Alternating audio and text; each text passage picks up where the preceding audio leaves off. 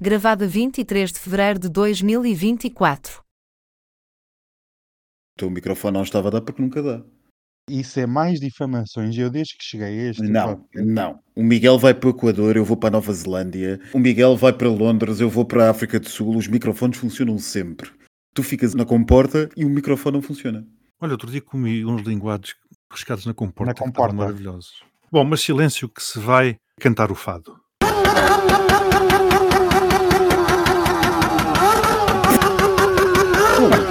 Parece aquelas máquinas. os rateros. Sim, mas estes ratés foram gravados na concentração de Faro 22. Max, eu fiz isto a pensar em ti. Ah, portanto não foram tiros. Isso agora. Isto está aqui a deixa perfeita para a sondagem que aconteceu na passada semana no nosso Instagram. Uma sondagem muito original. Para já tinha só três opções, ao contrário das quatro habituais. E portanto, esta semana a pergunta era muito simples, baseava-se numa notícia. Aquele partido que todos nós sabemos, de extrema-direita, queixou de ser alvo de tiros e que afinal era uma moto da própria comitiva, os famosos rateres, que foi inclusive provado pela polícia presente no local que tinham sido rateres numa moto. No entanto, ainda assim o Trampinha fez questão de apresentar uma queixa na PJ contra um atentado contra a sua comitiva. Portanto, lá está aquilo que nós vinhamos dizendo há várias semanas, quando é que vai acontecer o atentado? Ele, por visto, não tem classe sequer para ter um atentado, ou usou uns tais rateres, e baseando-se nisso apelou a uma tentativa de atentado. Com base nisso, o Departamento de Sondagens aqui da Triangulação fez este tal questionamento aos nossos ouvintes, dizendo que afirmou que foram disparados vários tiros quando a caravana do Chega chegou a Famalicão e que reportou o caso às autoridades. E, portanto, a questão que se colocou era qual é o teu tiro favorito? Três opções, aquela com menos votos, apenas 16% da mota, os tiros favoritos seriam os tiros da mota, com 32% em segundo lugar no WC do Lux ou do Finas. Ah, Vejam bem, realmente. vejam bem quem é que vai dar eu tiros. não né? sei, meu Deus. Nunca vi. Pois é. e com 52%, mais de metade de quem participou nesta sondagem, no teu facho favorito. Naturalmente que o Departamento de Sondagens eh, fez questão de frisar que estamos a falar no sentido figurado, neste caso. Como é óbvio. Amigas, o que é que me têm a dizer acerca desta sondagem? Parece-me que os resultados falam por si, não é? Ah, Hum. Nós temos uma quantidade de gente que, não sei, deve ter medo do vento lá fora, portanto, tiros só na casa de banho, ou então Hum. em fachos. Não me parece mal.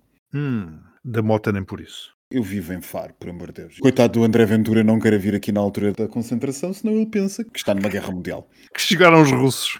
Que chegaram os russos. Eu só queria dizer que realmente uma percentagem dos nossos ouvintes é antiga, porque WC do Lux isso já é mais, mais batido que sei lá o quê. Mulher, não Portanto- sejas parva, que aquilo ainda rende. Aquilo ainda está forte. Ainda? Ainda, mulher. Ai meu Deus do céu, eu já não vou lá aos anos, mulher. Isto já há outros sítios para ir, já passou de moda, meu. Qual é o teu sítio, o teu sofá? Não vou comentar, desculpa lá, não seja ordinária. Não sejas ordinária, é muito bom. Se me permitem uma dica ao fantástico partido Chega, pois nunca organizem jantares ou almoços agora na campanha com feijoada, porque se calhar o pessoal vai ficar todo bastante assustado. É que sou ordinária. Exato, porca. Aproveitando esta deixa dos rateres, vamos para o nosso genérico, onde o caminhão não dá rateres.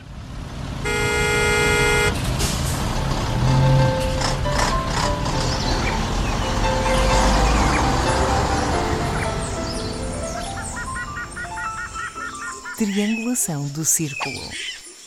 O meu nome é Miguel Agramonte, estou a falar-vos de Aveiro e sou o moderador do centésimo, nonagésimo, nono episódio da Triangulação do Círculo. Falta um episódio, Daniel. Hum, hum. Que será o meu. E eu sou o Max Spencer Donner e estou a falar-vos de Faro.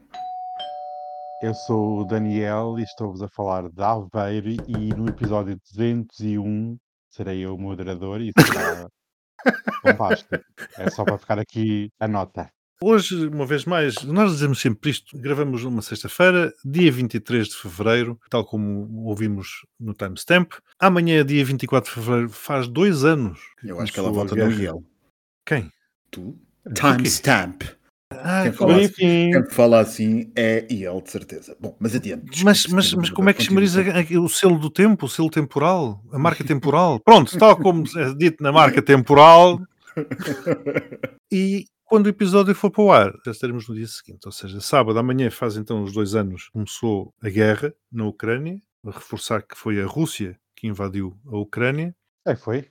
Não, é que há algumas versões por aí que não são bem assim. Há outras versões que dizem que a guerra começou mais cedo, com a Crimeia.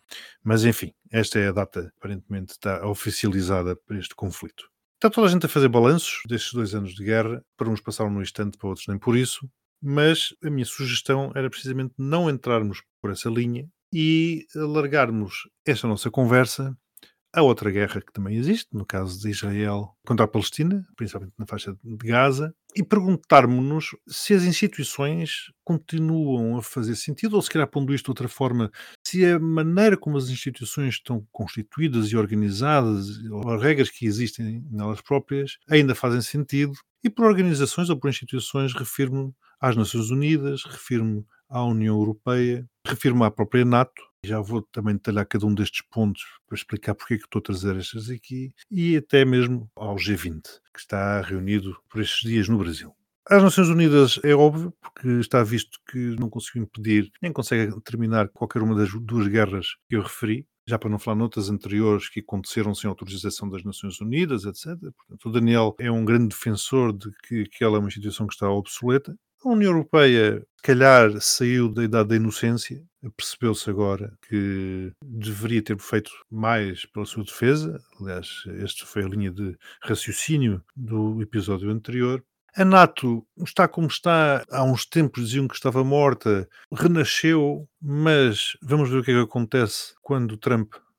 Bom, se calhar melhor dizer se Trump ganhar as eleições, já estou a assumir aqui a vitória daquela personagem. E me pergunto é se o G20, face àquilo que temos visto nos últimos tempos, com as declarações de Lula, por exemplo, em relação a Israel, uma vez mais, uma vez que ele está a decorrer no Brasil, naturalmente o Brasil está a ter aqui uma preponderância, Lavrov a ser transportado pela Força Aérea Brasileira porque não tinha combustível, o Max achou a história deliciosa. E não foi? Foi, óbvio que foi. Foi deliciosa. Acontece é que as empresas que abastecem os aviões no Rio de Janeiro são empresas que trabalham com companhias aéreas europeias, nomeadamente a TAP, a Air France e norte-americanas, e, portanto, arriscavam-se se abastecessem um avião russo a virem ter problemas por causa das sanções e por causa de toda essa pressão. Portanto, recusaram-se a pôr combustível no avião de Lavrov e lá teve que ir um avião da Força Aérea Brasileira buscar o senhor para se encontrar com Lula em Brasília.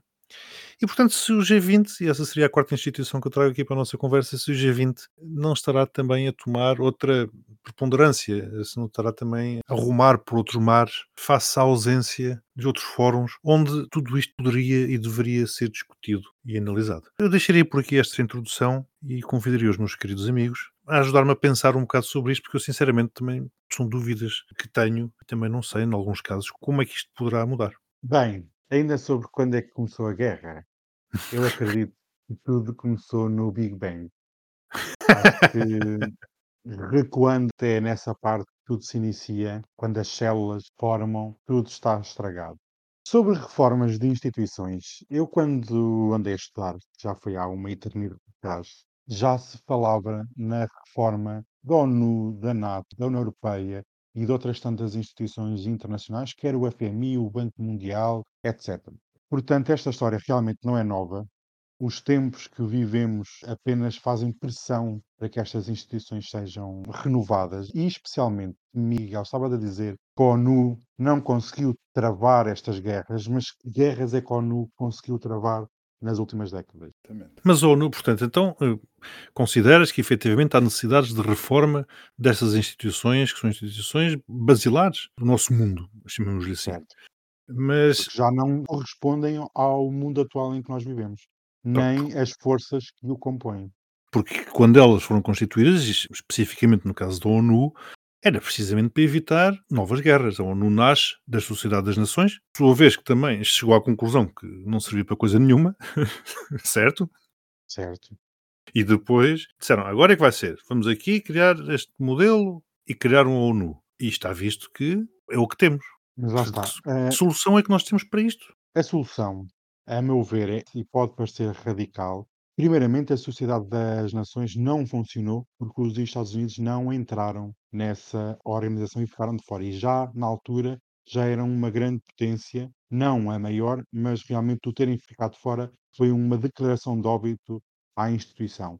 Neste momento, acho que o direito de veto no Conselho de Segurança das Nações Unidas é o que está a destruir a instituição. Porque se nós temos cinco países com direito de veto e cada um com interesses antagónicos, porque se vem um projeto da China ou da Rússia e é vetado pelos países ocidentais, ou vice-versa, se vem um projeto dos ocidentais e é vetado pelos chineses e pela, e Temos pela esse Rússia, exemplo, se me permites, da guerra da Rússia contra a Ucrânia, que é vetado pela Rússia, uma resolução, e temos depois o exemplo da guerra de Israel contra a Palestina, que é vetado pelos Estados Unidos.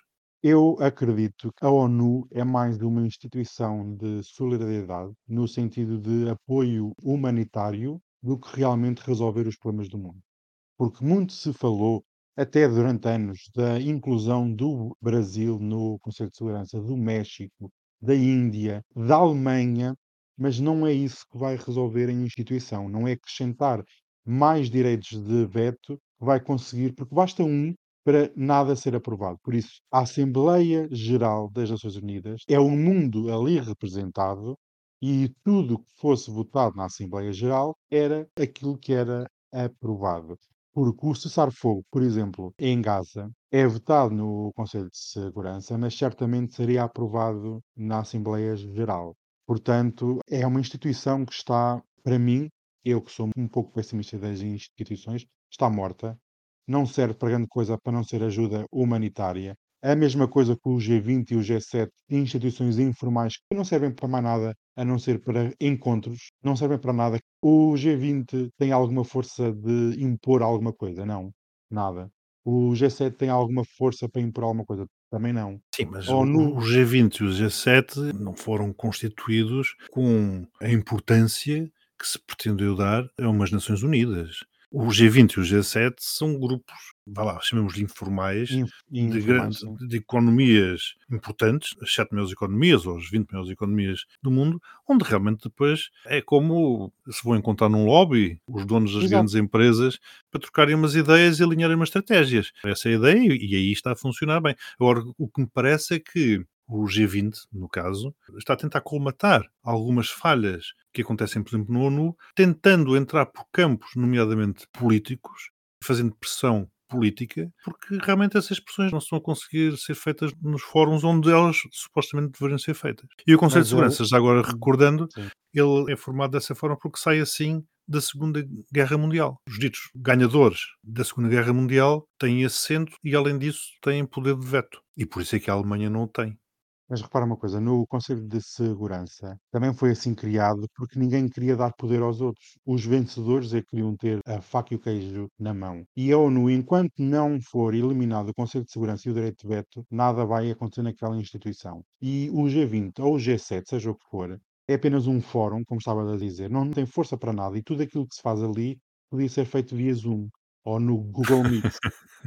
Então a tua solução, desculpa, só para não, não nos irmos esticando muito, a tua solução seria a ONU faz sentido desde que se elimine do Conselho de Segurança o poder de veto de alguns membros.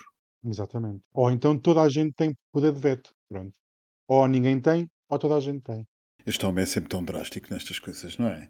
Nós temos que colocar estas questões no contexto do multilateralismo em crise, e é onde nós estamos. Nós estamos numa crise muito grande do multilateralismo, porque está sob ataque dos poderes ditatoriais e autocráticos e de visões iliberais de ver o poder, e essas visões iliberais de ver o poder têm como consequência justamente perigar a visão multilateral e multilateralista, vá lá, para ser mais correto, da regulação das coisas da vida humana, do que é público, do que é global.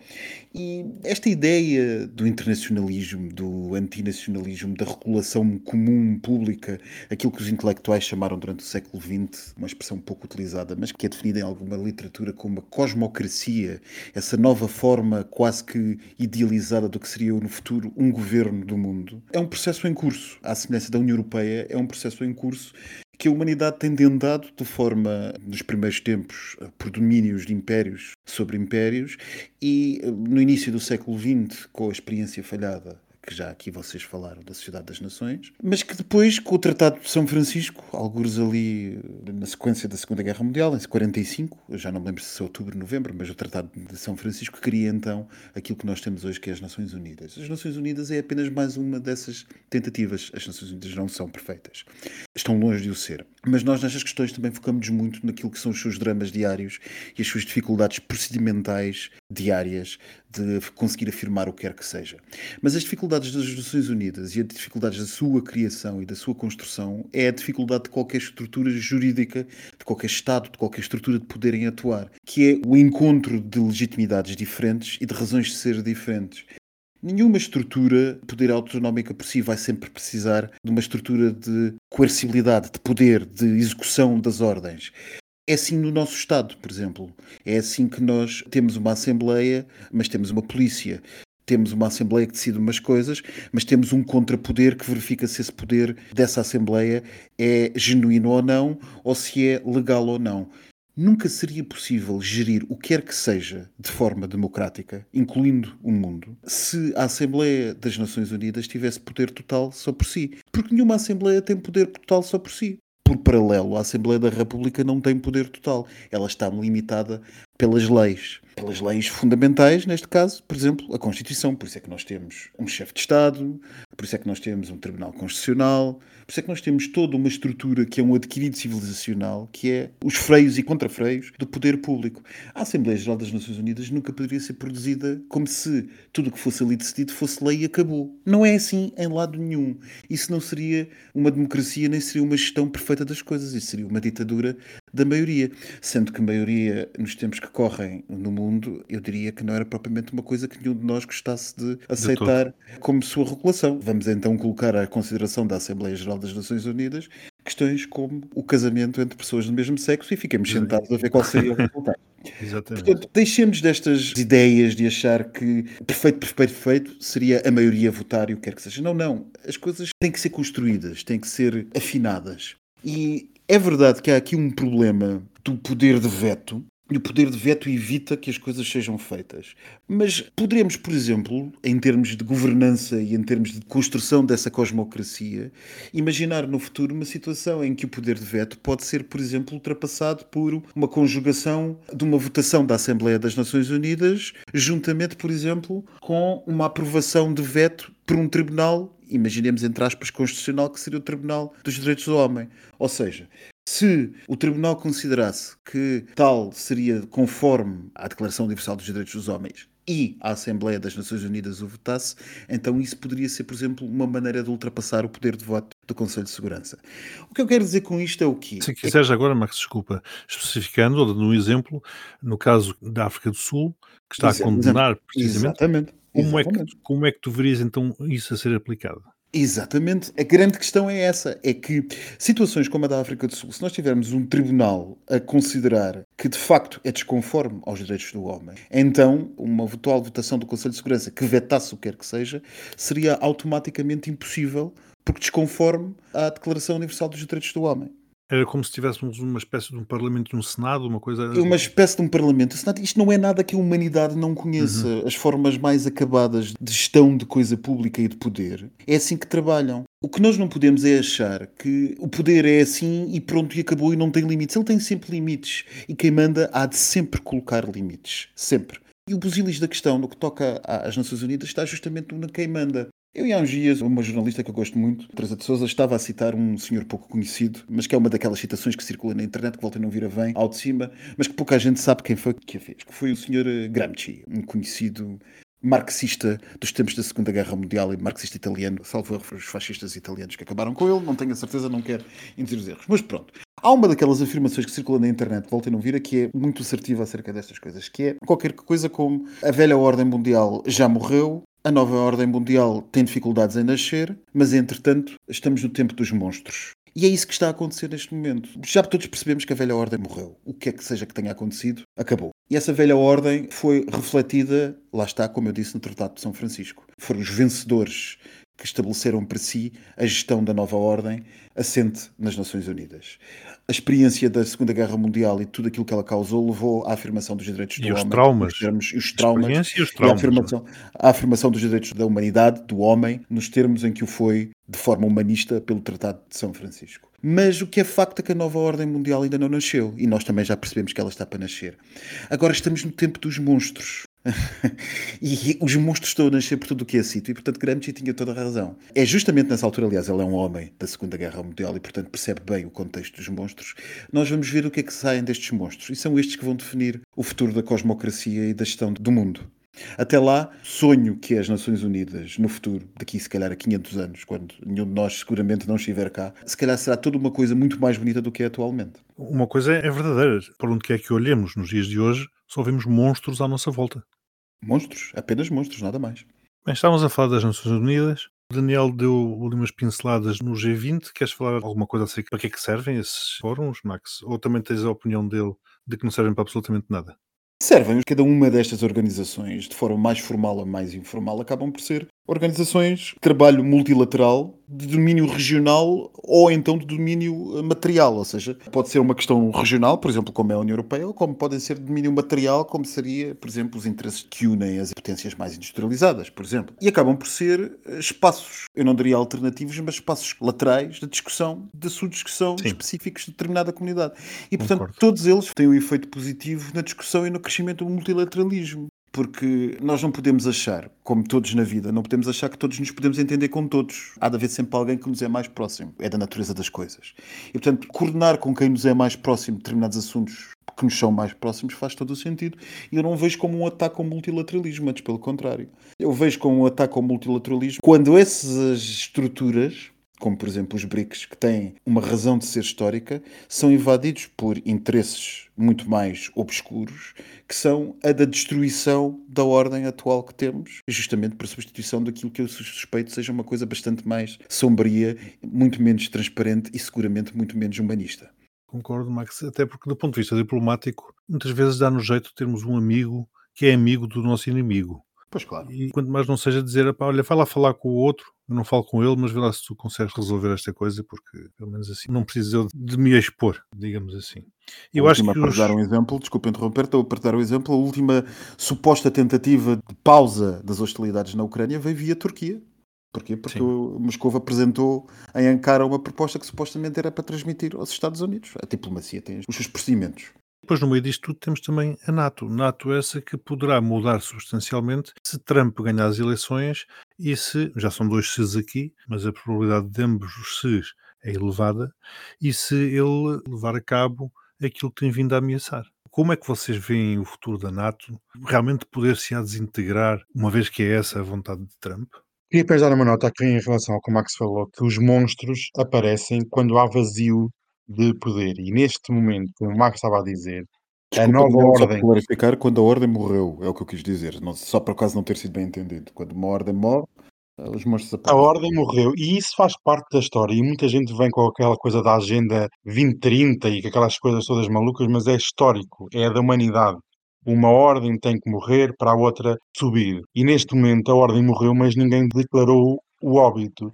E estamos neste limbo que ainda temos aspectos da antiga ordem, estamos num limbo de não saber muito bem como é que vai ser constituída a nova. E as novas ordens mundiais apenas são constituídas através de um conflito armado.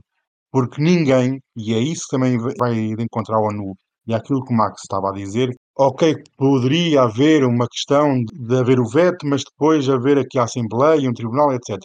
Mas ninguém, nenhum Estado, de sua livre vontade, vai abdicar do seu poder e da sua força. Por isso é que nós aqui somos pessimistas, que realmente vai ter que haver um conflito, seja daqui a um mês, seja daqui a 10 anos, mas para implementar uma nova ordem. Então, Daniel, eu vou ser otimista e vou-te dar um exemplo. União Europeia. Os Estados abdicaram da sua soberania. Abdicaram até certo ponto, porque quando foi para entrar num federalismo, já ninguém quis dar esse passo. Nós temos componentes importantes de soberania transferidas para a União Europeia que foram Certo. abdicadas e objetivamente transferidas. Ou seja, que não há maneira nenhuma que nós possamos evitar que as mesmas sejam aplicadas na nossa ordem jurídica.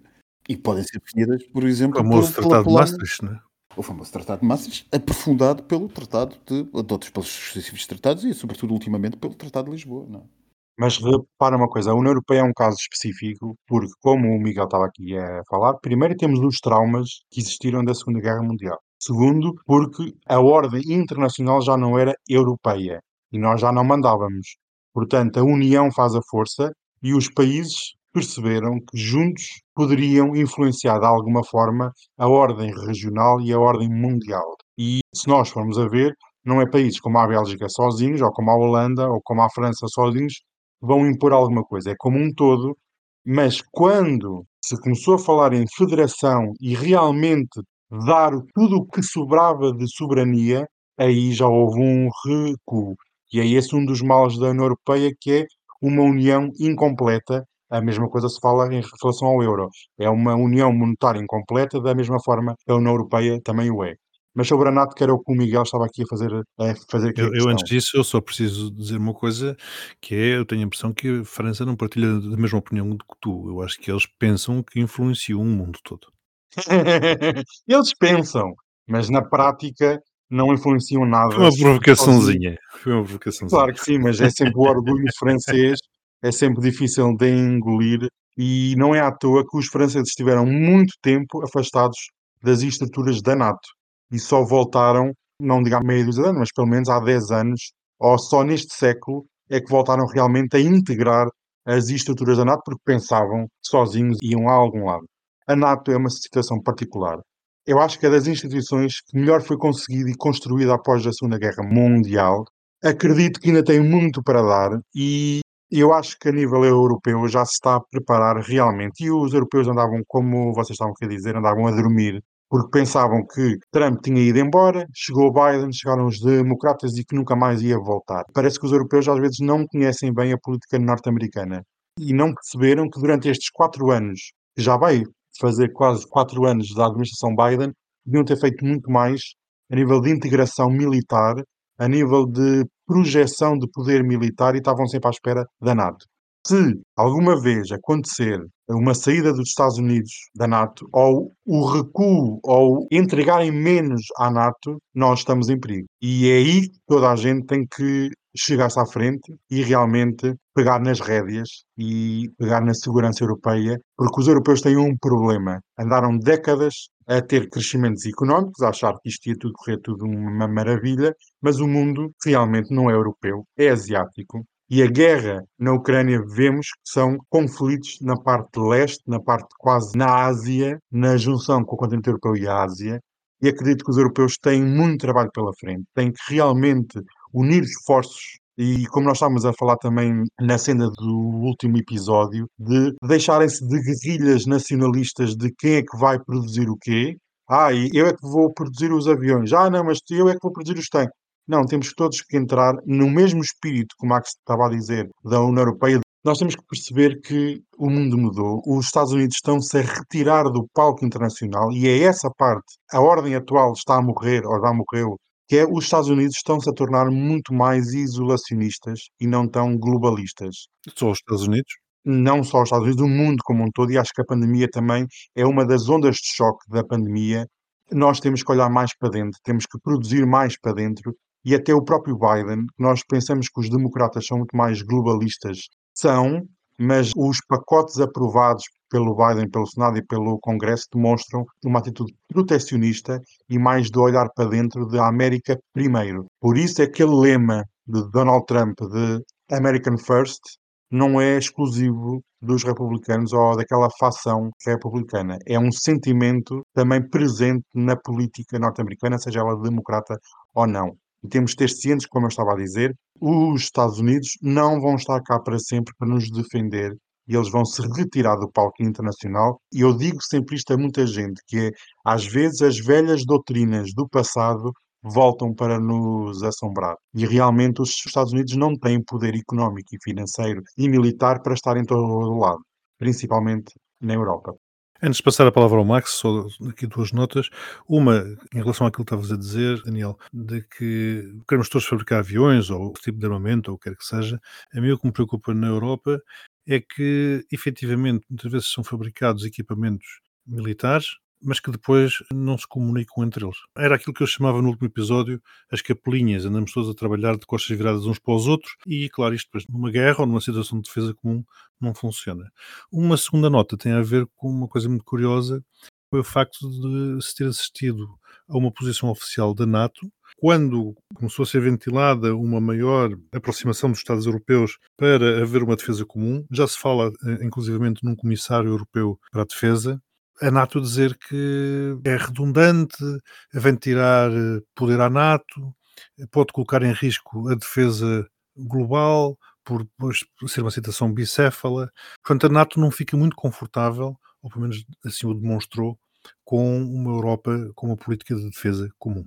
Eu sinceramente não percebo porque é que não vão ficar confortáveis. Serão basicamente os mesmos, tirando o Canadá e os Estados Unidos. E ainda por cima estão todos em Bruxelas, onde já estão todos juntos. Portanto, também Sim, mas não sei se viste as declarações. Vi, vi, vi, vi, vi. Estou só a comentá-las. Eu aqui, aqui é um bocadinho ao sentido contrário do Daniel. Eu já tive mais certezas da sobrevivência da NATO. Por enquanto, pareceu-me que com, faz amanhã dois anos da invasão da Ucrânia, ou do reforço da invasão da Ucrânia, para sermos concretos, invasão em larga escala, não limitada como foi na Crimeia. Assumida, para expulsar Assumida, os, os nazis. Para, para, expulsar os nazis, a invasão de conquista da Ucrânia, vá lá, faz amanhã dois anos, e eu nessa altura sinceramente acreditei que, eh, como toda a gente, e ao contrário do que Macron tinha dito, afinal a NATO não estava em morte cerebral.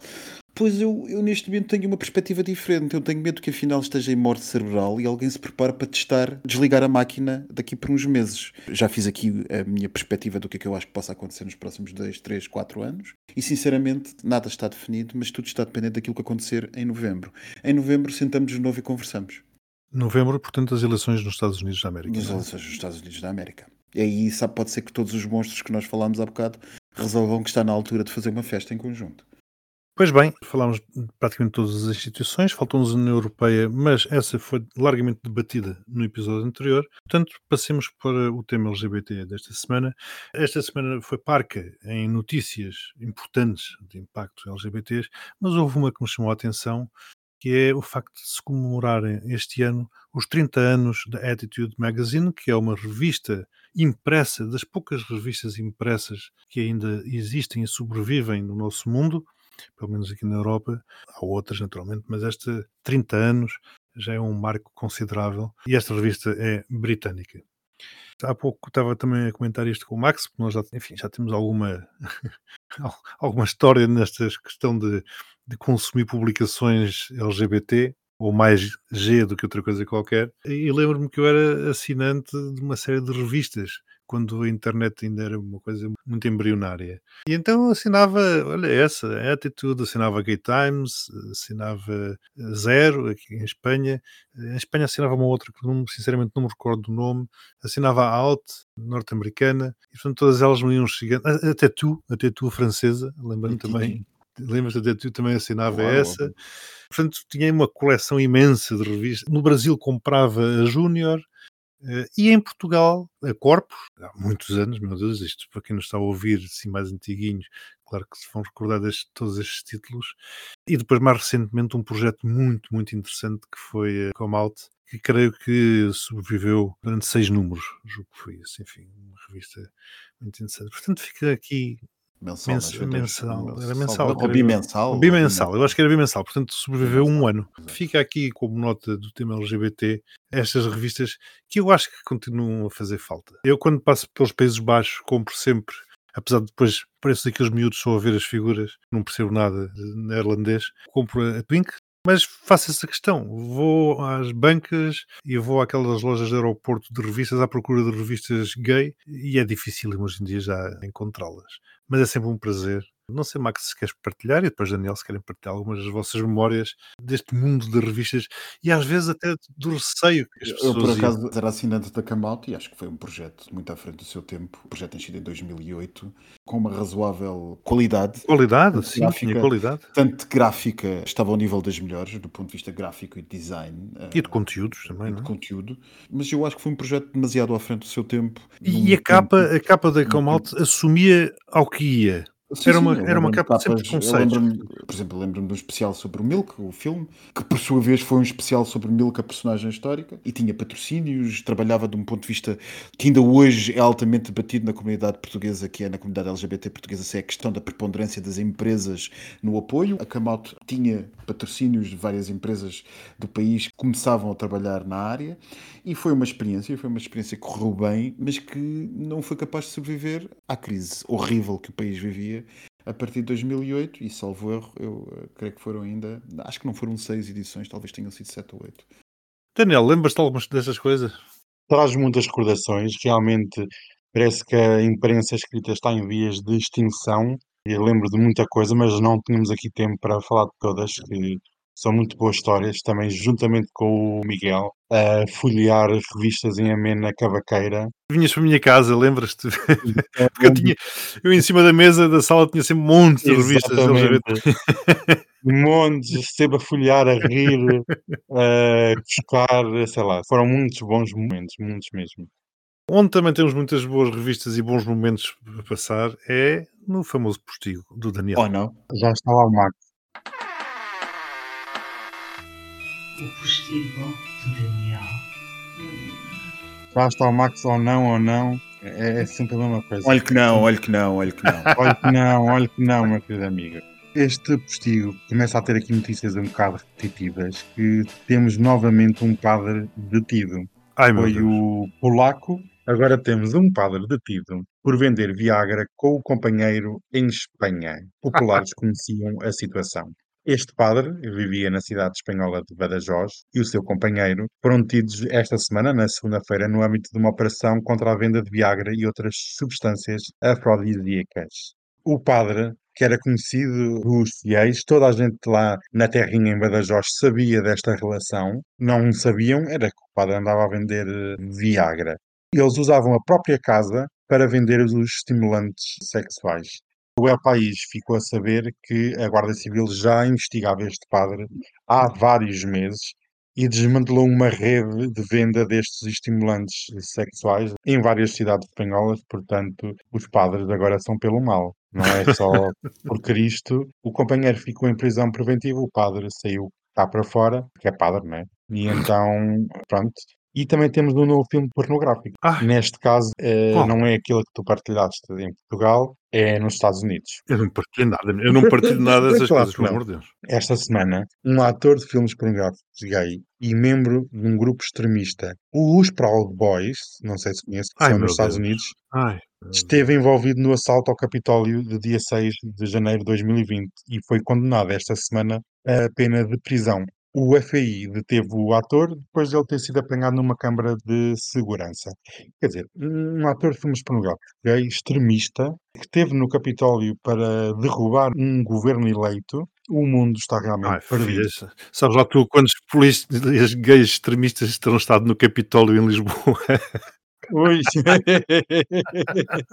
mas eu realmente eu fico a pensar, até mas nós antes de vermos um filme temos que ir averiguar as tendências políticas dos atores. Quer dizer, se isso é uma trabalheira gigantesca, isto para mim é um sinal do fim do mundo. É este postigo. eh, Pronto. é só desgraças. Fiquem mais uns minutinhos para comer uns acepipes, que eu tenho aqui umas, umas alheiras de Mirandela que me trouxeram esta semana. Hum, hum, adoro. Queres que eu faça assim rapidamente assim uma alheira com uma maçã?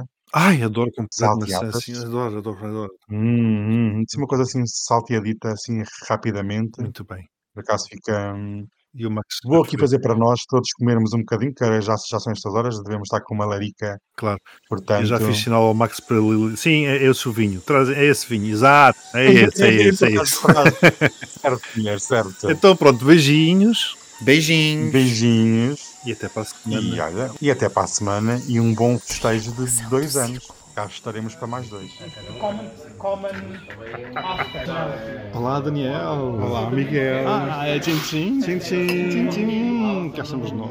Cá estamos nós a beber um belo vinho. como sempre. Mas desta vez, infelizmente, o vinho não foi trazido pela doutora. Não foi. A doutora prometeu mas não aconteceu. Ela no postigo ainda trouxe, Ainda trouxe sim, ainda deu para abrir. mas agora aqui no after, Eh, No after não, não estou a ver nem vinho da doutora, nem a doutora em si. Eh, Ela recebeu o convite digital, mas recebeu. mas é sempre assim, a doutora, Sempre. ela nunca aparece nos nossos eventos. Nunca, nunca, nunca. Isto, doutora, você queixa-se da, da minha pessoa quando vai ao Algarve, mas você aqui no Norte Ela, ela teve também assim um desaparecimento suspeito no postigo. teve, Desapareceu, assim, desapareceu nas sombras. eh, nas sombras, sem som, sem nada, de- não sei o que é que se passou. É estranho. Eu interrogo-me sinceramente quando é que a doutora vai aparecer. Quando, quando, quando, quando?